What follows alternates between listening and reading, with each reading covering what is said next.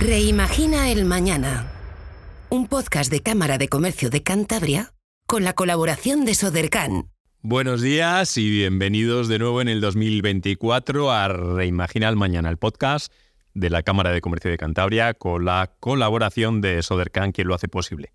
Llevamos un montón de episodios y este 2024 empezamos con nuestro analista económico, Mario Weiss, que nos habla, nos habla de tendencias para el 2024. Importante, ¿no? Empezar el año eh, pensando un poco en qué va a pasar, ¿no? Para planificar. Estaremos en una entrevista especial con un proyecto para dar a conocer un proyecto de excelencia dentro del mundo del emprendimiento. Ese ejemplo que necesitamos a veces de emprendimiento por oportunidad para lanzarnos, lanzarnos a emprender si tenemos una idea, una formación y una experiencia suficiente como para poder iniciar. Y Oscar Pérez Marcos nos hablará de esa entrada más cara del mundo en el cine. Muchas gracias a todos por volver a escucharnos en este 2024 y buenos días Mario. Buenos días Cantabria, feliz año a todos. Habla Mario Weiss, consultor del Banco Mundial. Bueno, ¿cómo ha empezado este año 2024? Bueno, con bastantes novedades y les voy a mencionar algunas tendencias que me parecen interesantes. La primera noticia es que se espera un aterrizaje suave de la economía mundial, lo cual es una buena noticia. Recuerden que el año pasado muchos analistas hablaban de recesión, pero los bancos centrales han logrado manejar con habilidad la política monetaria, subiendo los tipos de interés y con el éxito que hay en el control de la inflación, ya el mercado espera que a partir de los próximos meses los tipos de interés empiecen a bajar. Cuidado, la inflación está bajando, pero todavía no está en el nivel del 2% que queremos. En Europa y en España ha bajado bastante, en Estados Unidos también. Y esa es una buena noticia, porque los mercados descontaban una recesión para el 2024 y un aterrizaje suave significa que la economía no va a sufrir mucho. También comentar que el 2023 cerró con un muy buen año para los inversores, a diferencia del año 2022, que fue un desastre con subidas importantes tanto en bolsa como en renta fija, más en bolsa, y eso ha dado una alegría a los fondos de inversión y a los inversores que habían tenido años con pérdidas importantes. El otro aspecto que quería comentar, que es una gran noticia, es que Europa ha toreado con facilidad, no, no digo con facilidad, pero con solvencia, la crisis energética. Sí, la guerra de Putin ha motivado aumento de los precios del petróleo y del gas, que hemos pagado todos, pero no ha habido la debacle que se esperaba, no ha habido racionamiento, no ha habido grandes problemas, y Europa ha sabido solucionar este tema diversificando, por ejemplo, el gas licuado que viene por barco de Estados Unidos, Noruega, Qatar y muchos lugares, está llegando a Europa de manera masiva. Las reservas de gas en España son del 100%, en Europa del 90%, ha habido inversiones en energía eólica y energía solar que ha permitido depender menos, evidentemente, del petróleo y del gas. También las centrales nucleares han funcionado bien. Quiere decir que el modelo energético europeo poco a poco ha conseguido evitar la catástrofe que se avecinaba. Esto no quiere decir que ya a partir de ahora tengamos petróleo barato, pero sí significa que esta crisis que preocupaba mucho está controlada. Otra tendencia interesante que quiero contarles es en el mercado petrolero, donde sorprendentemente, a pesar de las tensiones geopolíticas que hay hoy día en el Mar Rojo con los eh, terroristas hutíes que están boicoteando los barcos, y eso hace que las navieras tengan que bordear eh, eh, esa vía buscando vías más caras, los containers han subido mucho. Este es un tema estacional que va a pasar en unos meses, ¿no? O sea que a pesar de la geopolítica está muy fea en Medio Oriente, en Ucrania, sin embargo, eh, básicamente se ha controlado bastante bien los temas vinculados a la distribución de petróleo. Y la gran noticia es que la OPEC, que son los países árabes de algún país de América Latina, han perdido peso. Ya Arabia Saudita no manda como antes y Estados Unidos es el principal productor mundial de petróleo y de gas. Gracias al fracking, que es esta técnica nueva del exquisito, que es perforar la corteza terrestre buscando de las rocas petróleo y gas. Esta técnica, que ha sido resistida por los ecologistas más radicales en Europa, ha dado grandes resultados y Estados Unidos se convierte en el gran productor mundial de petróleo y exportador y de gas, y eso es buena noticia para la economía mundial, ya que normaliza los suministros y no nos hace depender tanto de Medio Oriente, donde hay países que pueden ser hostiles a Occidente. Quiere decir que estas cosas que les estoy contando, que empecé con optimismo, no quiere decir que el 2024 sea un año que va a pasar con gran eh, calma y bonanza. Hay que mirar a China, que ha tenido una caída importante en su crecimiento económico, que hemos hablado de China bastante, América Latina, a ver qué pasa con la experiencia de Milei, que está muy difícil por la resistencia en el Congreso a sus políticas de reforma, pero evidentemente es un año que también tiene amenazas, sobre todo por la geopolítica, ¿no? que genera evidentemente incertidumbre. De manera que, en resumen, el 2024 pinta con cierto optimismo, pero evidentemente también hay un elemento de duda respecto a las incertidumbres de la cuestión geopolítica. Bueno, les mando un saludo afectuoso, feliz años a todos en Cantabria y en las próximas semanas vamos a profundizar los podcasts con las novedades económicas. Un abrazo. Y hoy en nuestro Reimaginal Mañana tenemos a, Diego Lainz. Buenos días, Diego. Buenos días, David. Eh, te traemos aquí, bueno, estamos por, por teléfono porque era imposible, ahora tu, tu agenda es compleja por el, por el trabajo, porque como siempre decimos en nuestro podcast semanal, Reimaginal Mañana, siempre apostamos por ese emprendimiento de excelencia y es lo, lo que tú haces hace cuántos años, Diego.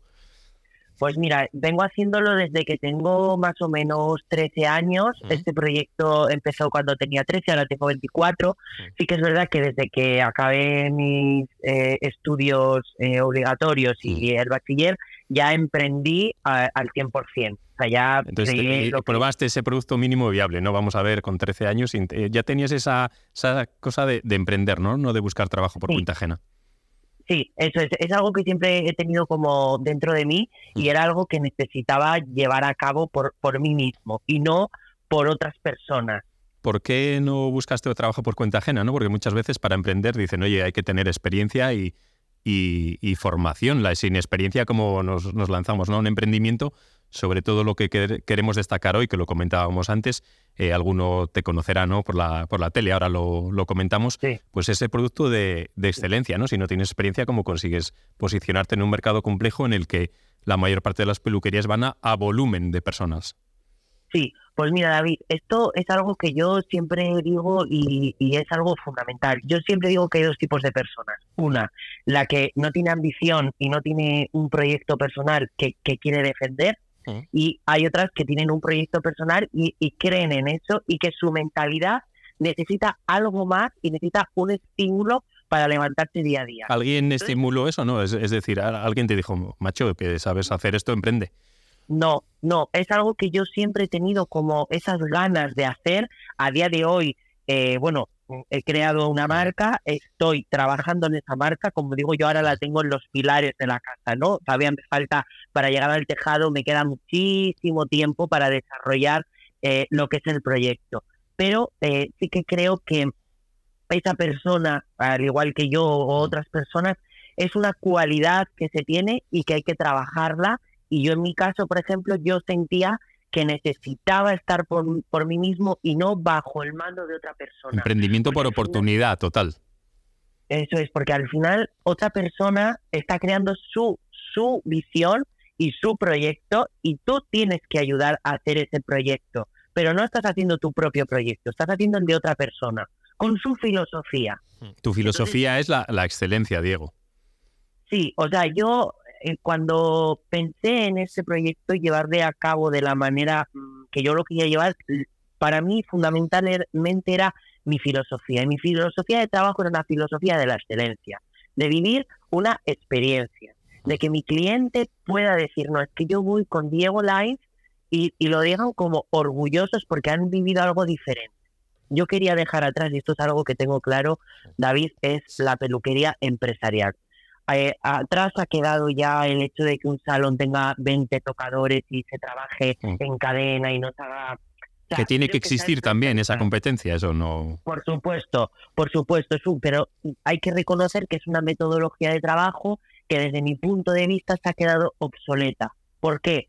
Porque eh, lleva unos costes fijos altísimos, porque claro, mm, tienes que tener una envergadura de salón de muchos metros cuadrados, tienes que tener muchos trabajadores, tal.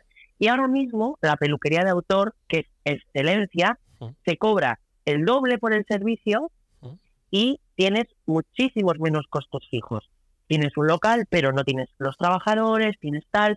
Entonces, eh, hace que, que, tu trabajo te dé muchísimos más frutos, eh, estés tú mucho más centrado, porque al final, cuantos más trabajadores tengas en una profesión como es la peluquería, te va a requerir que tengas un esfuerzo mayor, porque tú tienes que dirigir a ese equipo para que el equipo te produzca lo que tú necesitas.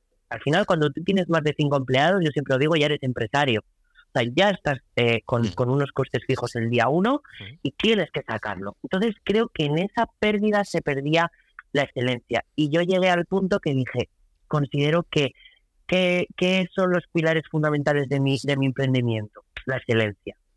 Diego, para comunicar eso y esa excelencia, que a veces nos cuesta en el, en el mundo emprendedor, hay que comunicar, ¿no? Muchas veces nos encontramos con emprendedores, personas que quieren, eh, emprendedores y emprendedoras, eh, eh, que quieren dar a conocer su proyecto, pero les da miedo porque les robe la idea, ¿no? Un salón premium, etcétera, en Santander y que te robe la idea. Tú lo que has hecho es al revés, ¿no? Comunicar continuamente esa excelencia y presentarte esos proyectos de, comunicación. ¿no? Has participado en diferentes concursos, entiendo, por el aprendizaje y también por comunicar y que se te, se te, conozca, ¿no? Claro, es que, mira, aquí hay una cosa muy importante.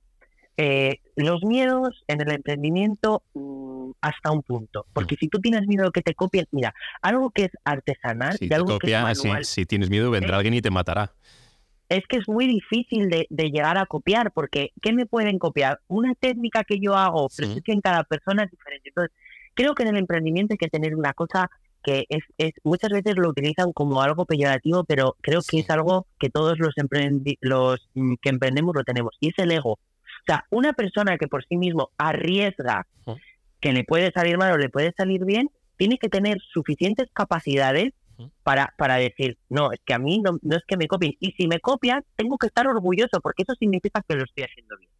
Entonces, en el momento que estamos viviendo actualmente, si tú no estás de cara a la gente y tú no expones ni tu imagen, ni tu trabajo, ni tu filosofía, estás perdido porque al final no te conocen. Porque si tú haces un emprendimiento, imagínate, inmobiliario, ahí no necesitas una, una, una visión, no necesitas una comunicación. Obviamente cuando tienes un inmueble y lo sacas a la venta y tal, sí, pero un emprendedor que compra, reforma y vende no necesita eso. Pero una persona que vende imagen, como es mi caso, necesita estar todos los días mandando información a futuros clientes, a mis clientes actuales. O sea, yo necesito transmitir a la gente mi, mi, trabajo y mi filosofía. Un porcentaje de, horas al día importante que te, que te repercutirá luego en clientes. Tú te has presentado a diferentes, creo, no, no soy un experto en peluquería, no, no, soy, lo voy a reconocer, a premios de diferentes marcas y has participado en un concurso televisivo que a veces es arriesgado porque, porque podemos entender que es una especie de, show, pero no es así. Cuéntanos un poco esa historia ¿no? De, comunicación que, que supongo que sea una decisión personal de decir, me voy a apuntar a, vamos a, hablar de manera coloquial, a todo esto que me viene bien. Sí. Sí, no, es que yo hubo un momento que yo me planteé, yo he ganado en, en un año los dos grandes slams más grandes de la peluquería de, España. Entonces, yo hubo un momento antes de presentarme al primero que yo dije, a ver, Diego, estás en este punto. Tú ya tienes tu clientela, eh, tú tienes tu, tu, tu, armazón hecho, pero necesitas eh, una percha, o sea, necesitas un aval para que tu nombre suba, porque mm, no me sirve de nada trabajar mucho y hacer muchas clientas, pero que la gente no, no me reconozca no solo por mi trabajo, pero por algo más. Y sobre todo porque no, estás en una calle comercial, eh, claro. es en San Miguel de Meruelo, ¿verdad? Eso es, efectivamente. Ahora, ahora me voy a, ahora me voy a trasladar, me voy a trasladar para, para la capital, porque mi estructura empresarial se ha quedado eh, corta, entonces necesito dar un salto. Sí, perdona la interrupción, continúa así esa historia de. Sí, no, que llegó un momento, David, que eh, necesitaba una percha, necesitaba un aval más fuerte y yo dije, ¿cuál es, cuál es la plataforma más fuerte para que eh, mi nombre suene? Y yo dije, concursos de peluquería, pero no, no cualquiera, porque hay muchos. Entonces salió una de las marcas más potentes de España y gané peluquero del año. Y fui al certamen internacional que quedé séptimo del mundo. No llegué a pasar porque pasaban seis países y yo quedé el siete. pero es que mi nombre ya está ahí. Y seguidamente, trabajando con esa marca mano a mano, me salió el otro proyecto de la televisión. Y si algo tenía claro cuando fui a la televisión, y yo lo dije en los castings, es, yo soy un emprendedor, eh, tengo mi, mi, método, tengo mi, mi fórmula y no quiero desviarme de ahí. Si ustedes lo que queréis es que yo hable de mi vida o lo que sea, yo no lo voy a hacer. Hmm. Yo he ido a un talent show y a mí se me ha reconocido. Es más, se me ha eh, alabado mis capacidades, tanto comunicativas como técnicas, y eso ha sido un poco lo que, lo que, ha, lo que ha reforzado mi imagen de ahora, porque yo ahora estoy creando el proyecto de la ciudad y la gente está expectante para poder ir a ese proyecto de la ciudad. Entonces creo que el objetivo se ha cumplido porque se ha elaborado de, de una manera con, con, una estructura y creo que está haciendo algo que me está llevando a, al éxito. Está muy feo decirlo porque a mí no me gusta, mm. suena muy osado. hay que, hay que reconocer el valor del, del, empresariado, que es fundamental, que muchas veces nos da en España, pues bueno, tenemos esa, pues hay que reconocerlo. Nosotros te, traíamos hoy aquí a este, a, este programa, ¿no? A este Reimaginal Mañana, por conocer ese Sí, dime, dime, Diego.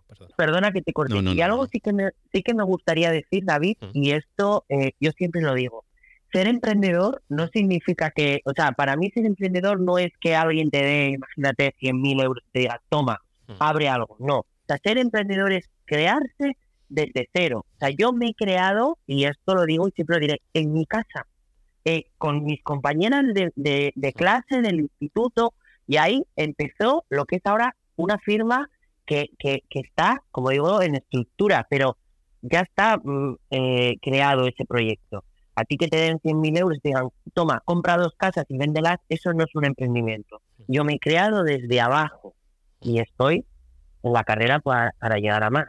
Eh, te traíamos hoy a esta, a esta radio, ¿no? a este Reimaginal Mañana para...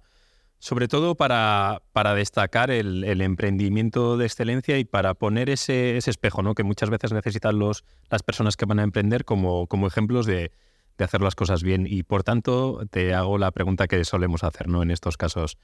Eh, ¿Qué consejo le das a una persona que, quiera emprender? Intentar siempre que sea por oportunidad, no por necesidad. ¿Qué consejo le das para que se, se lance a una piscina con agua? Porque siempre tú, por lo que comentabas, ¿no? Hiciste ese estudio de biblioteca y dices los costes fijos sobre y los variables, pues no llego al punto de equilibrio si no lo hago de esta manera. Ese consejo necesario para poder emprender en, en, tu sector sobre todo y, y en todos en general, que al final todos tienen una pauta común. Claro, eh, en, este tema de, del emprendimiento y los consejos, uno fundamental es que tú focalices tu nicho de mercado y focalices... no son todos. claro, y, y, y qué, tú sabes hacer bien. O sea, es que hay muchas veces que la gente emprende, pero en algo que no saben eh, hacer o controlar. Entonces, tú tienes que sacar eh, tu, tu, idea. Yo, por ejemplo, soy muy bueno eh, en el color. Entonces, mi nicho de mercado está explotado en el color. Entonces, ¿yo qué le diría a una persona? Lo primero que se forme, que es súper importante. O sea, yo día a día también me sigo formando. doy formación a esta gente, pero yo también la recibo. Creo que es algo fundamental. Que focalice sus objetivos. ¿Qué quiere? ¿Cuándo lo quiere? ¿Y por qué lo quiere? Que muchas veces la gente hace las cosas en cadena y no sabe por qué lo quiere. Yo me he ido a los concursos porque quería un aval. y eso tiene claro. Y le diría que, que no tengan miedo, que lo peor que puede pasar, eh, no te salgan las cuentas, mm. emprender a otra cosa. Mm. Pero si tú haces las cosas bien, siempre hay un feedback y siempre hay un beneficio. Pues muchas gracias, Diego, por exponer esa, ese emprendimiento de excelencia, ¿no? Que siempre hablábamos de él, pero también hay que poner ejemplos, ¿no? A la gente que quiere emprender, porque si no parece que son palabras vacías, ¿no? Por eso por eso hoy estás aquí. Muchas gracias, mucha suerte en este recorrido porque todavía eres joven y estás comenzando ese emprendimiento y gracias por exponer esas, esas pautas, esos tips necesarios para poder, eh, vamos a llamarlo, triunfar dentro de un sector, o sea, que, te vaya bien dentro de un sector complejo en el que hay un, montón de competencia y que la competencia, como, como hablábamos al principio, no puede desaparecer y esos salones con con un montón de empleados también tienen que existir, también son viables y hay que tomar una, una decisión a la hora de emprender. ¿Qué queremos hacer?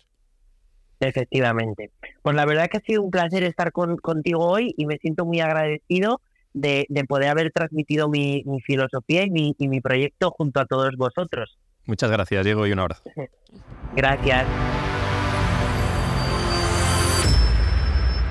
Y ahora vamos con esa entrevista final con Óscar Pérez Marcos, que en el 2024 nos trae una información sobre cine, pero un cine especial, ¿no? Que ayuda a personas con dificultades. Buenos días, Óscar. Hola David, un placer eh, colaborar un año más y hoy quería hablaros de la entrada de cine más cara del mundo.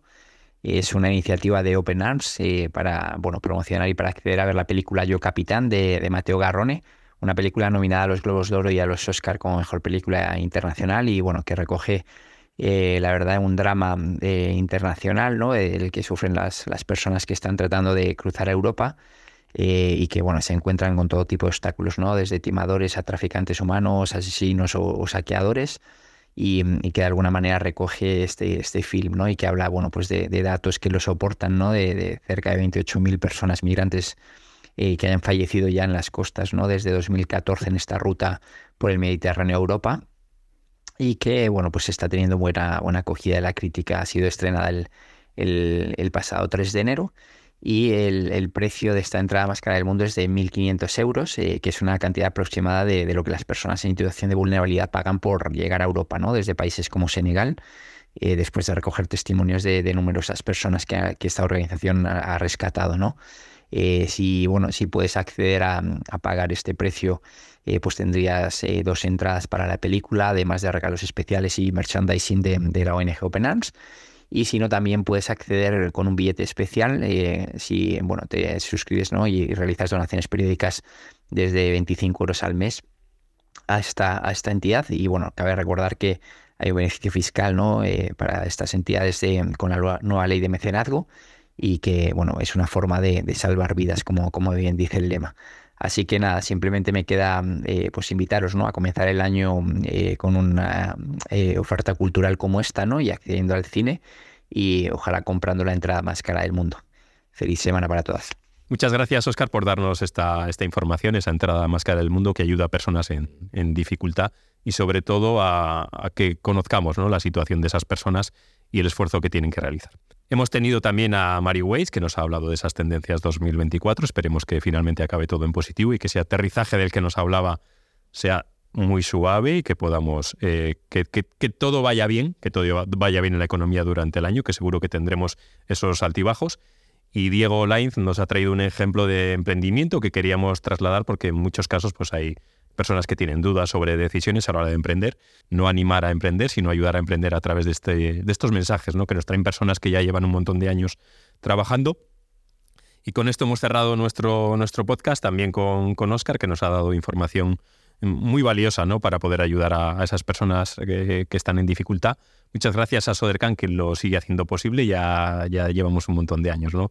trabajando y dando a conocer proyectos, experiencias os animamos de nuevo en este 2024 a contactar con la Cámara a través de podcast.camaracantabria.com. Recibirá nuestro compañero Pablo todas esas demandas, asistir a vernos a veces si queréis, ¿no? Y venir a asistir a ver cómo, cómo hacemos el programa y sobre todo si queréis dar a conocer vuestro proyecto, vuestra idea o vuestra experiencia o, dar a conocer o decir, oye, a mí me apetece que escuchar a, a este señor o a esta señora y que, comente al resto del mundo ¿no? la, experiencia que tiene en el mundo empresarial o, en el mundo responsable, pues aquí estamos abiertos a escucharos. Gracias a todos y feliz viernes. Reimagina el mañana. Un podcast de Cámara de Comercio de Cantabria con la colaboración de Sodercan